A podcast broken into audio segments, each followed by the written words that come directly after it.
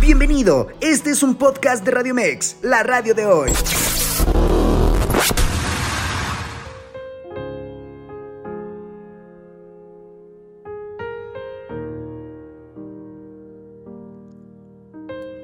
Yo conozco a la mujer que te ama. En realidad, es mi mejor amiga. Es voluble, lo sé, y a veces me cuesta tanto trabajo entenderla, pero es tierna, cariñosa. Cuando escucha tu nombre, sus ojos brillan y su corazón se abre. Te voy a decir algo. Tómalo como un secreto. Ella me pidió que no te lo dijera, pero creo que es muy importante que lo sepas. Te extraña. Y a veces de negar que te ama, ella no puede conmigo disimularlo. Cuando escucha tu nombre, te. Cuando teme encontrarte, se inquieta. Guarda tu foto y la ve cuando quiere. Recuerda tu teléfono y le duele no poder llamarte. Platica con tus amigos aún sabiendo que ellos no la pueden ver igual. Créeme, le ha sido muy difícil vivir sin ti. A veces en medio de una frase corta cierra sus ojos y no puede continuar. En esos momentos yo adivino que tú has llegado a su mente y a ella le duele recordar. Al principio ella hablaba mucho de ti. No creía que te había perdido y su tono de voz al hablar sonaba algo extraño.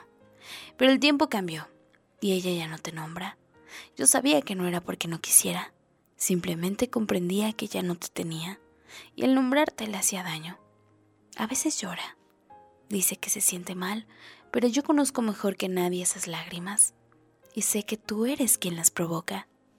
Otras veces, cuando duerme, pide a Dios que te cuide, aunque en realidad preferiría hacerlo ella misma.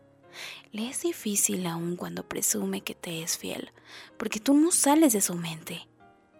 No, ha dicho, nunca hemos hablado de ti, y no hace falta. La comprendo porque el silencio irrumpe su alegría y porque la presencia de otro hombre le es indiferente.